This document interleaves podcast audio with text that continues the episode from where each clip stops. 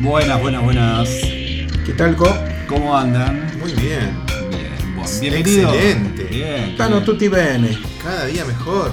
Bueno, creo que este buen humor es por Voy el a Bafisi, explotar. ¿no? Sí. Voy a explotar. No está, no explotes, no Los, explotes. los noto entusiasmadísimos. No explotes. Bueno, bienvenidos a una versión eh, reducida de la guía para pasar la bomba en el Bafisi, edición número 20. Efectivamente, 20 aniversario del Bafisi, el Festival de Cine Independiente de Buenos Aires. que este año va a ser entre el miércoles 11 y el domingo 22 de abril. O sea, ya estamos grabando ya, esto ya. a minutos de haberse abierto la venta de entradas del festival.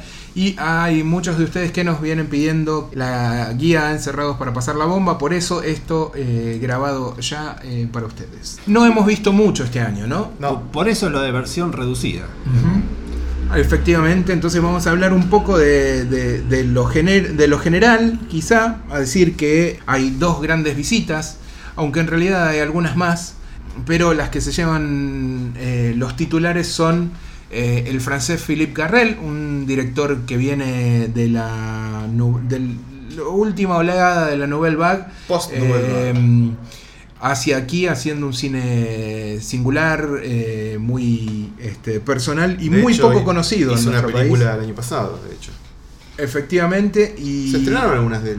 algunas, se- no, creo que la primera es ahora esta que se estrena. ¿eh? Ah, la, la anterior la editó 791. Efectivamente, O la estrenó también, pero bueno. claro, hubo algún estreno alternativo. Sí. Este va a ser el primer lanzamiento grande, entre comillas, ojalá sea todo lo grande posible. Pero bueno, va a venir Philippe Garrel, lo cual es una muy buena noticia. Eh, un director eh, interesante que Bafisi ha pasado algunas películas, Mar del Plata también en algún momento. Son, digamos, es un director de, de corte festivalero, más bien. Eh, por ende, su presencia es algo para celebrar. Pero el gran número de este año, la gran cucharada de dulce de leche este año, el empalago va a ser poder tener a eh, John Waters eh, En persona. in person, este, con una linda selección de sus películas. No, alguna, por ejemplo, creo que está Hairspray, no sé si está en el catálogo, pero Hairspray se va a proyectar Está, eh, al aire libre. ¿Está en el catálogo? Una proyección de Hairspray al aire libre me parece una, quizá la mejor de las propuestas de. Yo les De- recomiendo de- de todas, pues ya son muy No, conocidas. no porque de sea Waters, mi pero- favorita Hairspray, Sí, sí, sino la- porque. La, idea de proyectar al aire libre. sí. Igual el que, el que pegue una proyección de una de esas películas presentada por Waters ya es espectacular. Sí. No sé si va a presentar películas. Sé que va a venir a dar una charla. Ojalá esté dispuesto a presentar películas, pero Supongo que sí, yo bregaría todo lo posible porque me parece debe que ser espectacular y era una película presentada por Waters. Yo recomiendo, quizás porque no es una de sus más célebres películas ni las más conocidas, se editó en DVD a mediados de los 2000 acá. Pecker. principios de los 2000, Pecker. en VHS también. En VH me vuelve loco. Va, no sé, no me lo acuerdo. En su momento me pareció increíble lo que estaba mirando y, me- y por mucho tiempo fue mi película preferida de John Waters. No volví a ver, creo que casi ninguna, así que ya no sé, estoy, estoy perdido. No, uno no, no sé qué percepción tengo ahora de las películas viejas de John Waters. Pero Pecker me pareció brillante, muy divertida, muy divertida, muy hija de puta. Me encantó, no sé, y la dan, así que es ideal. Para mí eso es Cry Baby. eh, Bueno, esa es la que más veces vi. Y- Yo creo que es porque es la primera que vi y fue, Ah, puede ser, fue sí. un shock Sí. eh, ver Cry Baby cuando película. salió en VHS. ¿Está también la Dan? Eh, dan Cry Baby, sí. Y dan algunas, digamos, incunables como Bueno, Multiple Maniacs o Female Trouble, que son Pero dos, Pink Flamingos. dos grandes Sí, películas, y Pink Flamingos. Flamingos de eso. Tengo un odorama ¿Tenés un odorama? sin raspar. ¿Qué pasa? Eh, Pink Flamingos es una película que se proyectaba, tenía, digamos, eh, esta, esta no, propuesta... no, pero no era Pink Flamingos la que se proyectaba como vos decís. Era poliéster. Poliéster, exactamente, poliéster. Poliéster se proyectaba y poliéster no la dan. Justo es una de las películas que no dan.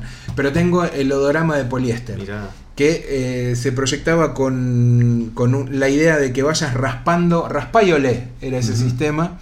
Y tengo el odorama sin raspar. Bueno, el que no vio Pink Flamingo está en una oportunidad histórica, eh, sobre todo porque quizás no la vio, pero quizás sabe de, su- condición de película célebre y de culto. No, uno no, se hace dimensión de, lo- de tipo de película que es. Porque uno puede entender que, no sé, Blade Runner es una película de culto, o qué sé yo, o Extraños en el Paraíso es una película de culto. Y en, ese, eh, en esa bolsa de gatos está Pink Flamingos.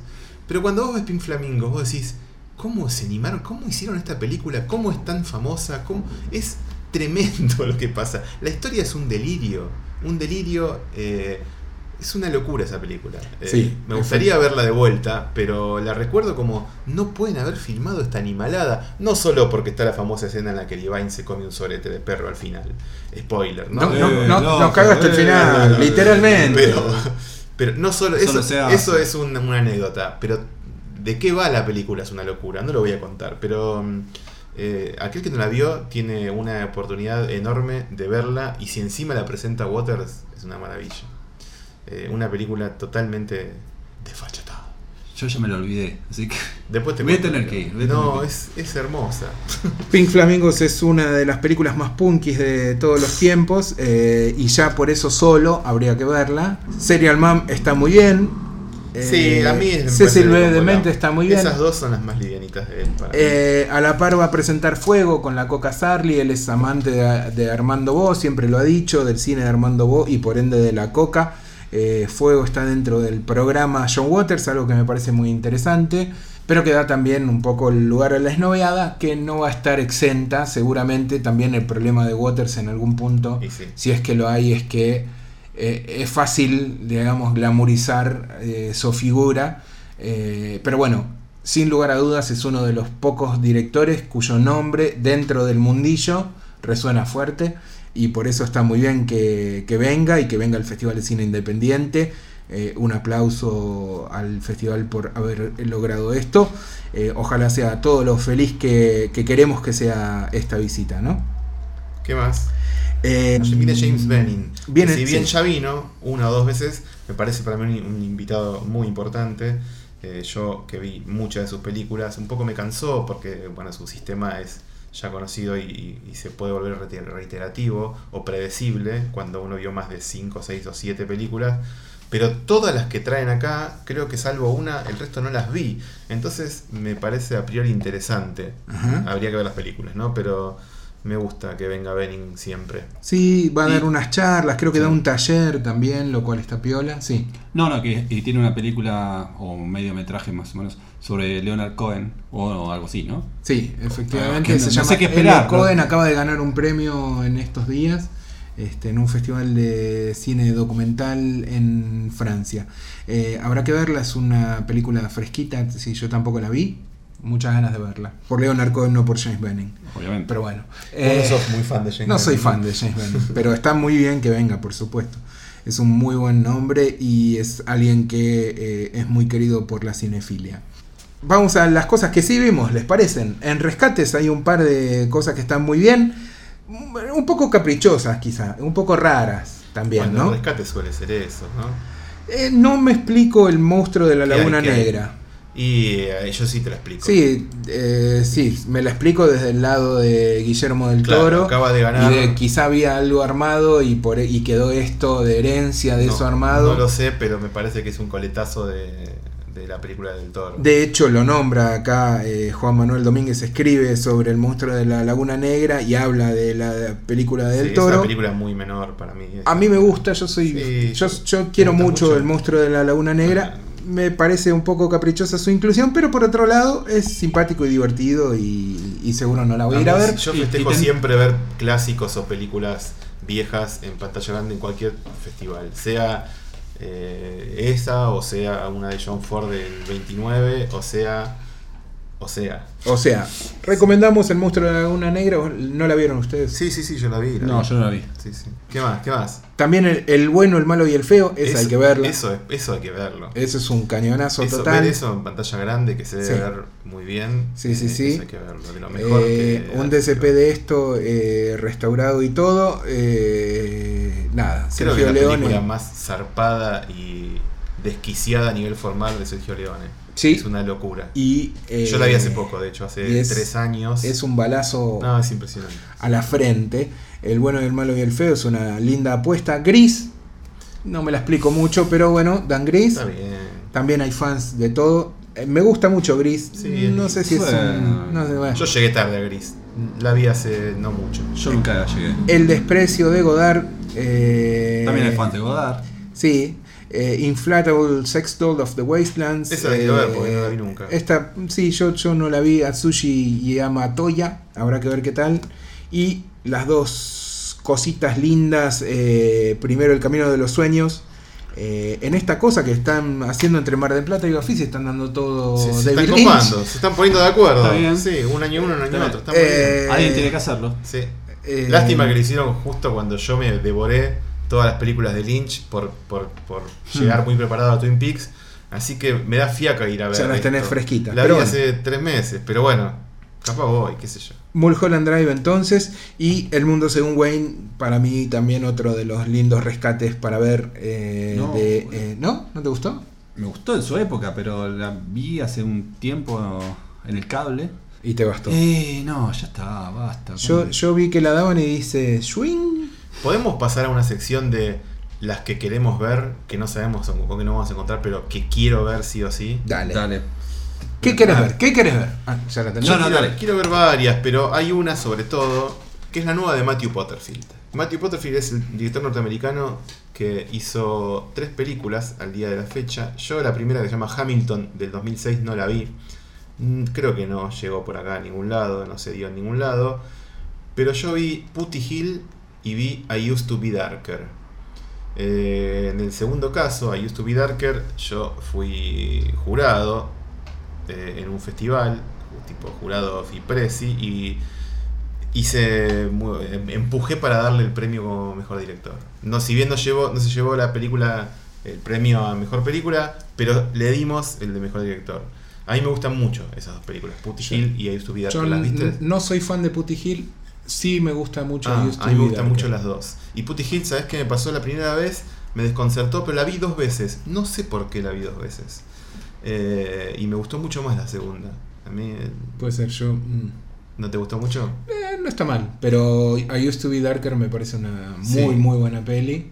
Y la nueva se llama. Soldier's Point. No sé qué va, no tengo la menor idea. Quizás sea una poronga, quizás sea una obra maestra. Pero a lo que voy es que me gusta mucho que haya una película nueva de Matthew Porterfield porque es uno de los directores norteamericanos que a mí más me interesaba en su momento, pero como hace, o sea, hace cuatro años Wow. que está en el limbo el muchacho y que ahora ya ha reaparecido, eh, me Está hizo bueno. acordar que existe Matthew Porterfield y tengo muchas ganas de verlo. dan ganas de verlo, claro que sí. sí.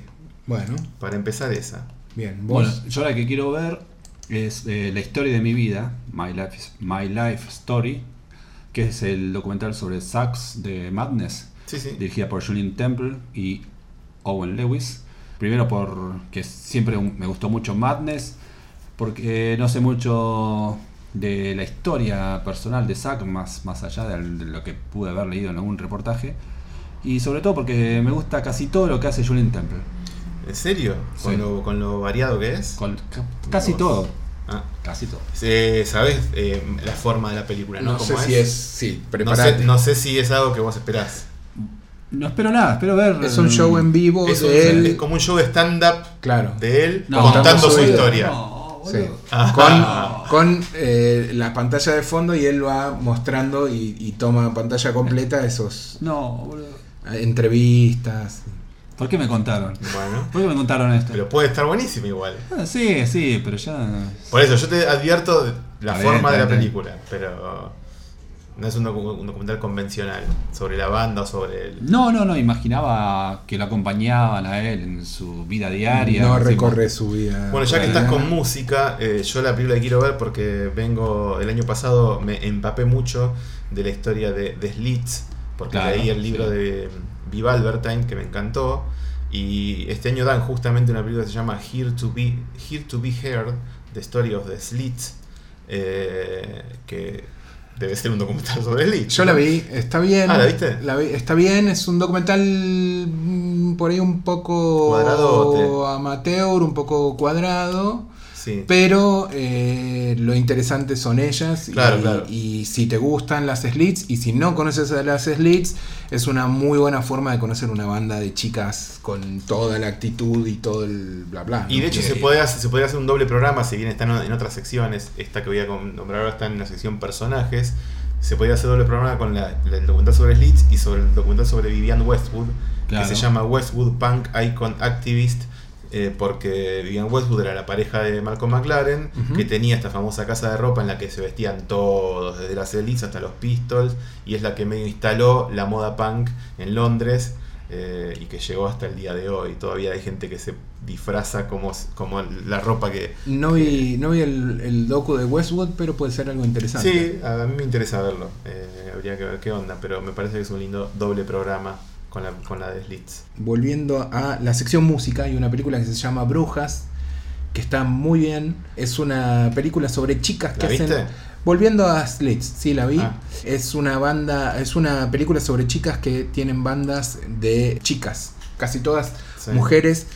Y es eh, una prueba de que el Riot, el movimiento de Riot Girls o lo que sea, desencadenó algo en algún momento, aunque tenemos Pero eso es ejemplos como las ¿no? Slits. Eso es en Sí, España. en España y hay algunos, sí, es, en, es un documental español y tienen, si bien son muy unders, algunas eh, bandas muy interesantes y sobre todo está bueno el espíritu y bueno, las historias de las chicas que, digamos, son, es, es un documental muy actual en el cual se pone un poco en cuestión el lugar de la mujer en, en la música, el lugar de la mujer en la música con activismo, Sí, eh, el público y, Claro. y- y- y esa relación, digamos, venal que tienen el público y las bandas del punk o el rock eh, un poco más contestatario y con ideología de fondo. Yo no la vi, pero lo que me pasó eh, viendo de qué va y vi el tráiler también, que para empezar ese tipo de música que se hizo en, que se hizo en España nunca me, nunca me pareció bueno. Sí me pareció que llegaron tarde al Eh, punk, al lo, hardcore, lo musical todo. está, me parece, en una Sí. segunda pero, de- pero capa, después pero no esa está le- mal, esa está lectura de, bien. de activismo, de Riot Girl, todo. Ya vimos un par de películas que están. Hay un documental sobre. ¿Cómo se llama la chica de Bikini Kill? Eh, eh, Kathleen Hanna. Claro, hay un documental sobre ella que es muy bueno, muy bueno. O por lo menos, no sé si está como, como película es muy bueno, pero a nivel de información Sí. tiene todo eso Buffy, sí, sí. Y, me, y es primer mundo. Digo, y es, y, y es lo que inició todo ese No, pero, movimiento. pero como olvídate, un olvídate, esto es otra coletazo. cosa, no, no, esto es otra cosa, esto es hoy. Lo de Riot Girls es como un poco pensar de dónde puede llegar a venir toda esta movida, porque inclusive ellas hacen referencia un poco y puntualmente a, a Kathleen Hanna. Ah, sí. Pero en realidad eh, es interesante escuchar lo que tienen para decir estas chicas y empezar a pensar también un poco en qué lugar nos ponemos como espectadores eh, y también lo que escuchamos. Y musicalmente está bastante bien, o sea, nada. Me, me parece que está es una pequeña, muy chiquitito, un documental muy chiquitito, pero que me parece muy interesante. Hay otro sobre Lee Ranaldo, Hello, Hello, Hello, Lee Ranaldo, Electric Dream. Vean el trailer. No, yo lo voy a ver solo porque es Lee Ronaldo, pero no, no espero nada. Y por otro lado hay uno sobre Mía, que está buenísimo, si les gusta Mía, Ah, ¿se lo Matangi? Maya, Mía, no sé, este me muero de ganas de verlo. Mm. Estuve viendo imágenes, cosas, leyendo. Nada, le tengo muchas ganas, me parece un personaje muy interesante, Mía, M.I.I. en realidad. Me parece que eh, este docu se mete muy muy dentro de su vida y su filosofía. Es algo que parece que está mm, más que interesante. Y la de Chili González. Y me muero de ganas de ver. No sé, no, eh, dan un documental de Ryuichi Sakamoto. Me quedé dormido al leerlo. Y, eh, con Chili González no te pasa lo mismo. y me muero de ganas de ver el de. Sí. Porque Que en realidad es eh, Chile, claro, en su etapa de músico clásico. reconocido y clásico y qué sé yo. Shut and Play de piano. Habrá que ver de qué la va. Yo soy muy fan de, de Chili. Pero bueno, eh, esto gira alrededor de eh, el Chili actual que viene de grabar con Jarvis Cocker, Cocker. eh, Room Lindo ese disco. 99, Un poco aburrido, eh, pero. de hacer un disco de, de música clásica, ¿no? Viene como en esta etapa de, de, de, de chico no tan díscolo. O de ahí, chico Pero en recuperación. señor, ya es- no, Bueno. no le diga más, chicos, es un señor. Acá se Me interesa. los discos, los discos de Chili González hace 18 años, amigo. Sí. Así. Sí, sí, sí, por eso. O sea, Uberales es un. Sí, sí, Uberales sí, fue claro, el disco. Les recomendamos mucho Uberales de eh, González. Escuchen eso porque les va a partir la cabeza si no lo conocen. Por eso creo que es la mejor forma de, de contagiar a Chile. Veamos eh, qué tal el docu, me muero de ganas. Chili Willy. ¿Qué más? ¿Qué más? Bueno, ¿qué más quieren ver? Bueno, hay nombres, ¿no? Eh, la sección trayectorias tiene. De ahí está, la sa- saqué a Matthew Potterfield, pero ahí está. Bueno, está la película, una película que vi y que recomiendo mucho, la de Nobuhiro Suwa. Nobuhiro Suwa hizo una película con Jean-Pierre Lot hoy, Leo. León. León. que está grande eh, y eh, es encantadora la película porque él es él que hace de actor. Pero lo que pasa con él en pantalla es que todo el tiempo lo estás viendo a él. No, no, no puedes ver su- el personaje. No, no importa. Es el actor, aquel de las películas de Truffaut y Sarasa, lo estás viendo en pantalla hoy. Que es un poco lo que pasaba con la película de Berserra. Que si bien era medio plomo, no podías dejar de ver al loco este metido en su, en su peluca, la de. eh, Louis, Sí, Louis XV. La película esta es muy entretenida porque es él que está filmando una película, pero que en un momento se mete en. Quiere visitar una casa donde vivía antes una exnovia de él. Y se mete y se queda dormido como un caserón viejo, semi abandonado, y ahí aparece como una pandilla de chicos que está filmando una película, quiere filmar una película, y lo ven a este que lo consideran como un viejo loco, y ahí hay como una amistad entre los chicos y él, y él termina actuando para la película de fantasmas que están haciendo los nenes. A la vez, a él le aparece como algún fantasma del pasado. O sea, tiene como este juego. Eh, y es muy linda la película, muy, muy encantadora, muy linda de ver, eh, entretenida. Y verlo a él, que pobre, lo dije hace poco en otro lado, esto cada día actúa peor. Ya, mira la cámara, muchas veces mira la cámara, porque ya está de vuelta, ya está, viste. eh, y es, es muy lindo verlo en pantalla. Así que yo recomiendo mucho la de Bueno. eh, que está en la sesión Trayectoria, junto con una película nueva de Abel Ferrara, la nueva de Hong Sang-soo, la nueva de Haneke, la nueva de Bruno Dumont. Ajá. En Corto Veloquio, la de Dumont, Ah, es sí. un documental sobre Juana de Arco, un musical sobre Juana de. Arco. Las últimas películas de Bruno Dumont son, son muy divertidas. Grass, que es lo último de Hong Sang-soo, eh, Sí. también un favorito de festivales. La nueva de Lab Díaz, que Cuatro muchas- horitas, ¿eh? Cuatro horitas. Mucha las- película larga en este la festival. temporada del diario, efectivamente. Bueno, y una de las aventuras que se propone este año, que es eh, la nueva película de Ginás. La Flor. La eh, Flor que película dura que dura 14 horas. 7 horas, en- 7 días, digo, 7 días. 14 horas. Sí, más o menos. 14 horas en su totalidad, se va a dar en tres partes. De Jenaz. La primera parte dura 3 horas y media, la segunda casi 6 horas y la tercera alrededor de 5. Qué jodido decir, la, la tengo que ver de nuevo para entenderla, ¿no? y yo vi la parte 1 dos veces. Mira, Y Eh, la segunda no la entendí. no, no la vi. Ni la segunda Ah, ni la ok. tercera. Bueno, yo recomiendo mucho un docu que está en la sección Artistas en Acción. Se llama Boom for Real. The Late Teenage Years of eh, Jean-Michel Basquiat. Es el nuevo documental de Sarah Driver. Alguien muy cercana a Jim Jarmusch. La mujer. Sí. Bueno. Boom for Real es un documental sobre Jean-Michel Basquiat. Eh, está ¿Vos lo muy viste? bien. ¿Te gustó ese, Sí, no? me gustó mucho. Es muy. tiene cosas muy piolas. Eh, Basquiat es este eh, loco lindo que pintaba cuadros y, y- y- y- Que pintaba feo. y pintaba feo en una en un New York eh, de fines de los 70s, comienzos de los 80s, donde gente como Jim Jarmusch eh, o Sarah Driver o muchos de ellos empezaban a, a hacer cosas locas y creativas. Eh, está muy bueno este documental, lo recomiendo fuertemente. ¿eh? Bueno, muy bien. Boom, for, Boom for Real. ¿Qué más? Bueno, Bafisito. Paficito no vi nada, arquitectura. Eh, bueno, no pasan vi uno de los. Muppets. Sí, Pasan efectivamente. Muppets va- Take Manhattan. pasan uno de los Muppets y pasan ET. Sí.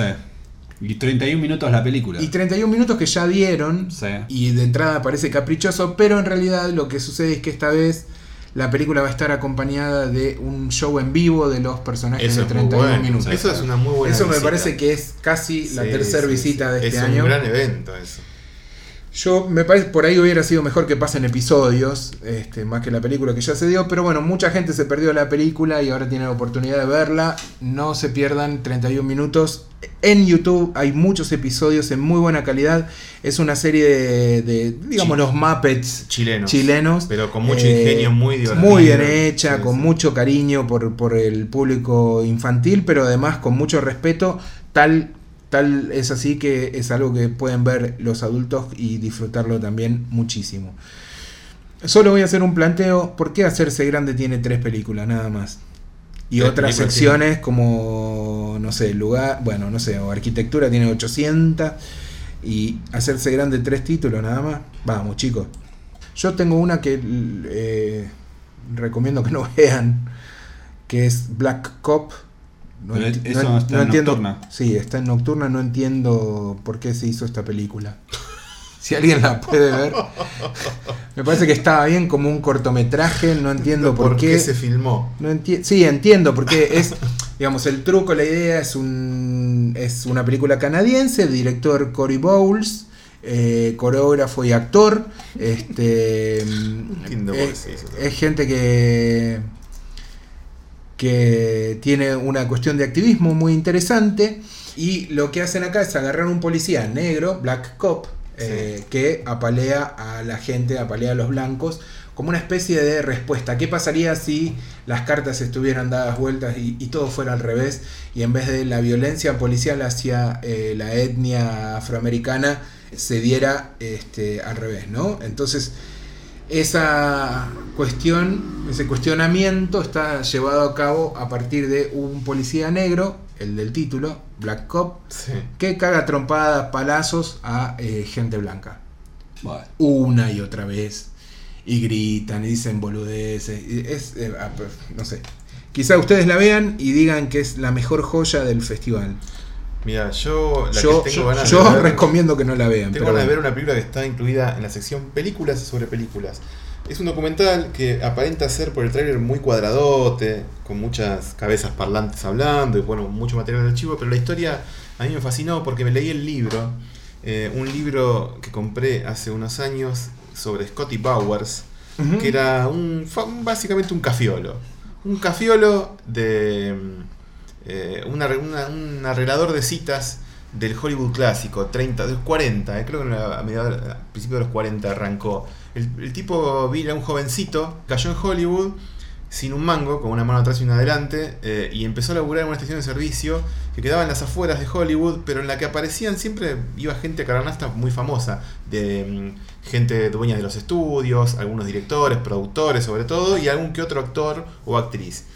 Y él empezó a tirar, o, le- o le empezaron a tirar la onda y él aceptó, no recuerdo bien porque leí el libro hace como 6, 7 años, eh, y empezó a ser eh, taxi boy de quien sea, de, de- de productores, directores, eh, también llegó a estar con chicas y demás, un tipo, un tipo bisexual totalmente, parece que muy aguantador en el terreno sexual, una, una especie de sexópata, Latin Lover. un Latin lover, eh, no, la- lo de Latin no, pero de lo de lover, Lover. Así incansable, que estaba con todo el mundo y le daba a todo el mundo, pero empezó a, a- pegar onda y empezó como a, a concertar citas entre un productor y un actor, en, vení, yo conozco a tal, vení que te presento a tal, y empezó a ser como una especie de Hugh Hef- Hefner, pero, pero marginal, eh, así en, en las, en las sombras, qué ruido, ¿no? En las sombras de, de lo que tiene que ver con el mundo eh, sexual hollywoodense. Y el tipo se acostó con medio Hollywood y le arregló citas a medio Hollywood, o a casi todo Hollywood. Hizo un libro de anécdotas muy parecido al de Kenneth Enger, eh, Hol- Hollywood Babilonia. sí. Lo curioso es, que, es que él desmiente algunas cosas que dice el otro, eh, pero dice otras cosas igual de, de zarpadas y de, y de...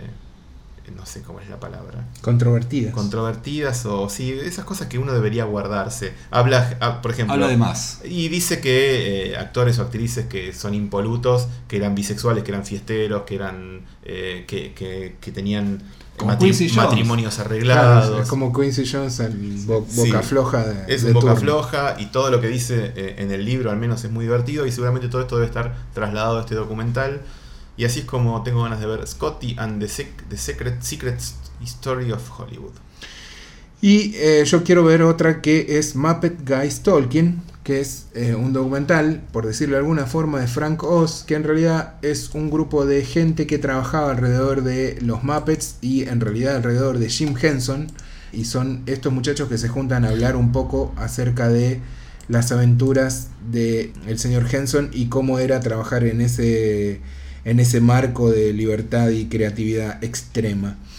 Eh, debe ser algo muy piola, tengo muchas ganas y además Frank Oz es un genio. Hablan muy bien de The Green Fog, la película de Guy Madin o Guy Madin, Tengo muchas ganas de verla eh, esa. Ah, producida, marcado. codirigida con otra gente, que es una especie de reconstrucción de vértigo a partir de fragmentos de otras películas. Ah, Un experimento raro que habrá que ver qué tal, para qué lado va. Eh, esperemos que eh, sea todo lo que dicen que es. ¿Y qué más? Bueno, hablando de experimentos raros, yo acá marqué. me- porque me llamó la atención más que nada, pero no sé si voy a verlo esto o no.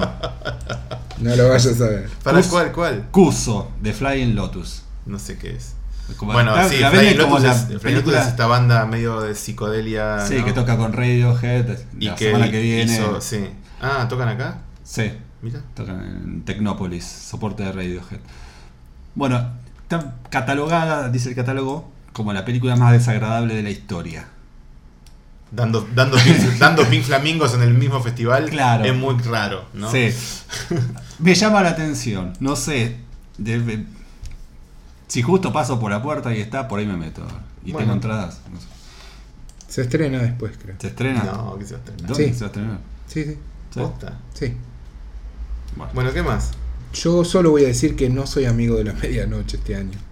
Como, como, como me Estás pasa- grande, ya estás Pero Está me grande, pasa, me pasa, me pasa en los últimos años, no sé, hay algo ahí que no, no puedo hacer clic con la medianoche del Bafisi. Este año me pasa fuerte, Bueno. muy fuerte. Nos olvidamos de una visita. Muy fuerte. Bueno. Tengo ganas de ver Mutafucas, que ¿Qué no es sé eso? qué onda, Matafacas. Eh, ¿Es de medianoche? es una película que está en medianoche, es una película animada, el trailer promete y es una de las pelis que no pude ver el año pasado y me quedé con ganas, puede estar muy bien, es eh, una historia con hip hop, bueno, no sé, es una cosa rara. Eh, Mutafucas, eh, vean alguno de los trailers y se dan un poco una idea de por dónde va. Bueno, y una visita que nos quedó, que no, no, no la comentamos todavía, es la de Spud de Trainspotting. Ewan Ewan Bremner, Bremner, Exactamente. que viene a presentar tres películas, las dos Trainspotting y The Acid House, también basada en algo escrito por Irving Welsh. Ah, y Naked también está. Sí, a mí eso me, me parece Esa es sumamente intrascendente, pero bueno. Bueno, Es- pero es está una- bien. Es una cara conocida. Sí, es una cara conocida y Transpotting. Y ver Trainspotting otra vez. Uh, Las van a dar una tras no, de la otra. muchas veces. Una tras de otra. Van a dar la 1 y la 2. Soy de los pocos pegaditas. a los Mira que le gustó la 2. No, nosotros nos gustó. La Bueno, vimos, la vimos juntos. gustó. Pero, pero somos de los pocos entonces. Sí. Yo digo, Eh, soy de eh, los pocos, pero súmense si quieren y seguimos siendo pocos. ¿eh? Bueno, éramos pocos en el cine ese día Y también. parió la abuela. Éramos pocos. Qué, qué silencio que había en esa sala. Sí. Eh, ah, la vimos juntos. Sí, Sí, un- un- la, la semana del estreno éramos 30 Sí. como mucho. Sí, no le gustó a nadie. Bueno, Bueno, hay mucho para ver. mucho para descubrir, como demasiado para mi gusto. Demasiado para mi gusto, quizá. Pero bueno, a veces eso hace que muchos tengan muchas cosas que le interesen para ver. A la par, ¿no? ¿Qué más? A mí me parece que estaría bueno que hablemos eh, al fin del festival. Sí, dale. Sí, sí, está bueno tener un balance de lo que vimos, de rescatar lo que nos gustó, eh, porque ahí empieza la carrera para conseguir esas películas que nos gustaron y queremos volver a ver, o Así no es. vimos y parece que estaban bien. Entonces empieza la carrera loca de Liberarte. liberar. Señoras y señores, esperemos esta guía bomba para pasarlo. Ah, encerrado. No, esta guía encerrados afuera para pasarlo bomba en el Bafisi haya sido de utilidad. Eh, contamos un poco lo que vimos, contamos un poco lo que queremos ver, contagiamos algún entusiasmo y eh, les advertimos alguna, alguna cosa. Algún clavo. Sí, ¿qué más quieren de nosotros? Nuestros corazones aquí tienen nuestros corazones. Llévenselos.